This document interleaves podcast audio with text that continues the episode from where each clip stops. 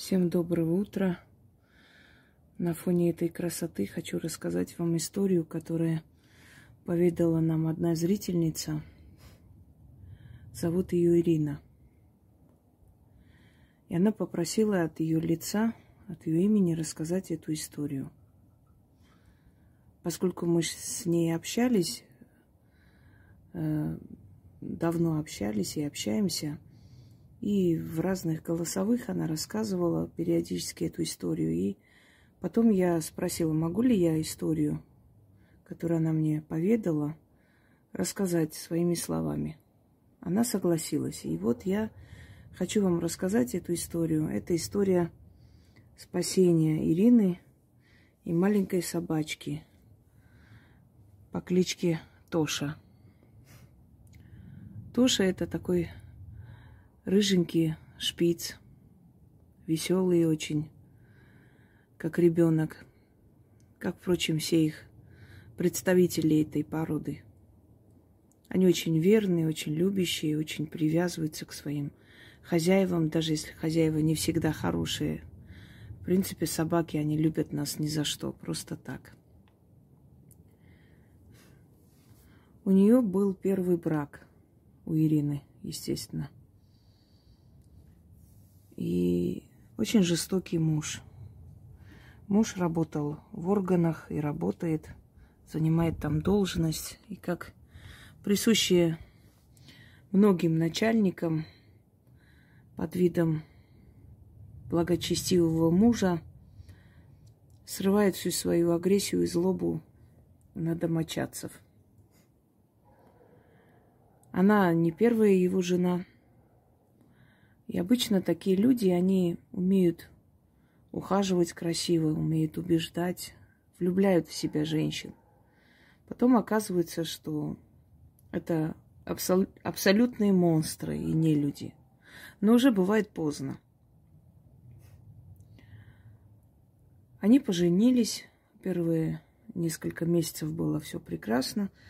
Но потом он начал изменять ей, он начал грубить, унижать ее.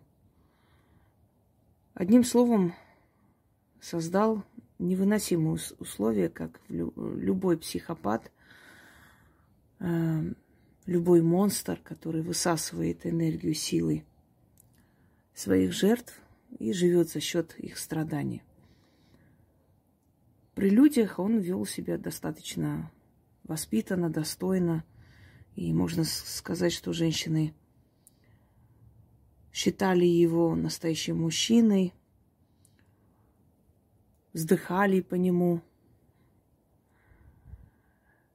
Э, но на самом деле он дома вел себя как фашист. У них родился ребенок, мальчик. Мальчик прожил три года, очень сильно заболел. Отец особой заботы не проявлял – Приходилось ей самой ездить по этим всем больницам. В конце концов, ребенок умер.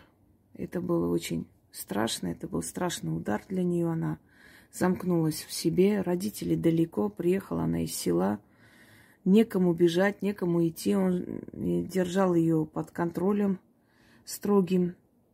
Везде у нее была прослушка, она не могла из дома выйти, без его разрешения. И, по сути, оказалась в золотой клетке, в большом красивом доме в Подмосковье. И жизнь с вампиром. И как-то во сне она видит сына.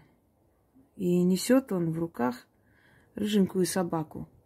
И говорит, мам, посмотри, он похож на Антошку из мультика. И я, говорит, удивилась, потому что он ушел в три года. Он, естественно, не мог эти все мультики пересказать. Но подумала, что в мире, где он находится, он уже многое знает, видимо, поэтому он и говорит так, как взрослый. Вот, посмотри, он похож на э, Антошку из мультика. Возьми его, мама и отдала в руки эту собаку. Она проснулась, решив, что это не просто так, непростой сон. Попросилась прогуляться, пойти купить себе какие-то предметы гигиены. Как ни странно, он был не против. Общались они часто по телефону, он редко приезжал ночевать, и он сказал, иди, возьми все, что тебе нужно. Она пошла и по пути в магазин увидела, как из частного сектора пьяная женщина пинками выгоняет собачку маленькую из дома. Матом всяким кроет. Иди, мол, погуляй, потом придешь, достал. И вот так вот пинает эту собаку, вы, выкинула за забор и закрыла дверь. И тут она видит, что это рыжая собака, рыжий шпиц. Ну, где-то годиков три, наверное, подросток. И она ее как током ударила, она вспомнила свой сон и сына, и слова «возьми, возьми, мама». И она говорит, я посмотрела по сторонам, никого нет, и начала подзывать эту собаку. Она радостная поскакала, видимо, ее не ласкали, не любили, и для нее это было удивительно, что кто-то обратил на нее внимание. Собака подбежала, она говорит, не, не сопротивлялась, я ее хватаю на руки и убегаю. По сути, я украла эту собаку. Украла, увидев, как с ней обращаются жестоко.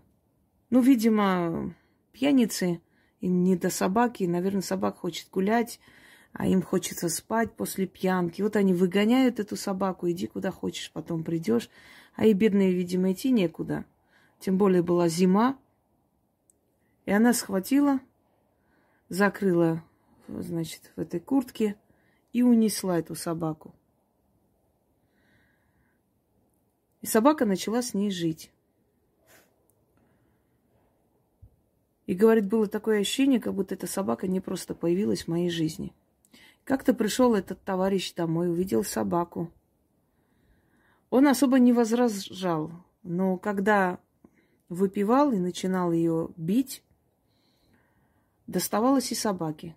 Собака пыталась оттащить его, хватала за, э, значит, за штаны, а он злился, что это такое, кто, кто смеет мне перечить. И она говорит, я хватала тошку, отворачивалась, подставляла спину, и он бил по голове, по спине, но я Тошку спасала. Он скулил, плакал, потом они вдвоем сидели, ждали, когда он уснет, уедет. Вот такая адская жизнь. Он сказал, что если она куда-нибудь уедет, у нее была только одна тетка живая, она э, из э, детского дома, что если он узнает, а он узнает, это будет конец. Одним словом, сидя дома, каким-то образом она начала искать работу по своей профессии в другом городе. Сейчас она живет в Новосибирске. Договорилась с той женщиной, которая согласна ее принять. Попросила у тетки денег на карту, чтобы оплатить жилье на время – и, схватив Тошку, вечером тайком сбежала из этого дома, из этой тюрьмы, из этого ада и улетела в Новосибирск. И говорит, что мы в аэропорту находились, когда он ее так зашугал, есть у них такой, знаете, настолько вот просто лишить воли человека, чтобы человек не был как парализованный, боялся что-либо делать. И, и она говорит, что ей казалось, что он где-то там рядом находится, сейчас придет, схватит Тошку, как он обещал, прибить эту собаку и заберет. И она держала этот, э, эту э, сумку, забыла это слово, да, специально для собак – и все время оглядывалась по сторонам. Потом взяла Тошку на руки, и Тошка начал смотреть по сторонам, как будто бы предчувствуя, что кто-то может прийти и отнять, забрать его. В конце концов, пронесло. Они сели в самолет, вздохнули с облегчением и улетели в Новосибирск. Буквально через полгода, пока она там работала и жила, она встретила человека. И это очень хороший человек, замечательный. Они познакомились, они э, стали жить вместе, поженились. У них есть ребенок. Вот они втроем, э, нет, уже, уже в четверем, потому что у них ребенок еще родился. И вот Тошка нянчит этого ребенка. И недавно она сказала, что приснился сын, который гладил Тошку и сказал, спасибо, что ты спас мою маму. И ушел. Видимо, сын с того света в виде страдания матери каким-то образом отправил вот этого вот маленького посланника, что ли, чтобы вытащить ее из этого ада. Казалось бы, как может собака вытащить? Я вам объясню, когда ты за кого-то отвечаешь, когда ты кого-то защищаешь, когда ты понимаешь, что если ты дальше здесь останешься, то с этим маленьким существом может что-то плохое случиться, потому что были постоянные угрозы прийти и выкинуть, прийти и прикончить с этой собакой. Ты понимаешь, что теперь ты несешь ответственность не только за себя, но и еще за кого-то. Это стимул. Мать, когда рождает ребенка, она становится другим человеком. Она уже не та женщина стеснительная, там, э, тихая, загнанная. Она может за своего ребенка заступиться, она может пойти на преступление, чтобы его защитить. Точно так же, когда э, есть питомец на твоей ответственности, ты понимаешь, что теперь ты отвечаешь не только за себя, но и за эту маленькую жизнь. И вот Тошка, он стал как бы таким стимулом, вытащил ее из этого оцепенения, из этого ада. И она сбежала. И самое интересное, что с появлением этой собаки она поменяла свою жизнь, спаслась и встретила человека. У нее сейчас замечательная семья. А ее бывший муж, ее бывший муж спился. Он потерял работу, а теперь у него четвертая стадия онкологии. И самое интересное, что он нашел ее в соцсетях и написал, что это все она сделала, мол, из-за из тебя, из-за того, что я так переживал, я получил онкологию. И еще грозится найти что-нибудь сделать. И я, говорит, просто уже, поскольку уже набралась смелости, поскольку я уже давно на этом канале, я ему сказала, может, ты бы и хотел что-нибудь со мной сделать, но я боюсь, ты не успеешь это сделать. И пусть, пусть знает, за что он получает. Вот такая интересная история захотелось рассказать. Может быть, может быть, у кого-то была похожая история, когда они кошек, собак прятали от мужей тиранов, а потом вместе с ними убегали от них. Они не просто так появляются в нашей жизни. Они нам помогают выйти и спастись, поверьте мне. Это посланники. Их энергией пользуются потусторонние силы, чтобы через них нам внушить, помочь, дать силу, дать смелости, сделать что-то такое, резкий шаг в сторону и спасти свою жизнь. И запомните, никто недостоин того, чтобы вы своей жизнью жертвовали ради него. Вы пришли в этот мир, чтобы жить своей жизнью. Никто не имеет права вас лишить этой возможности, прожить ту жизнь, сколько вам измерено. Всем удачи!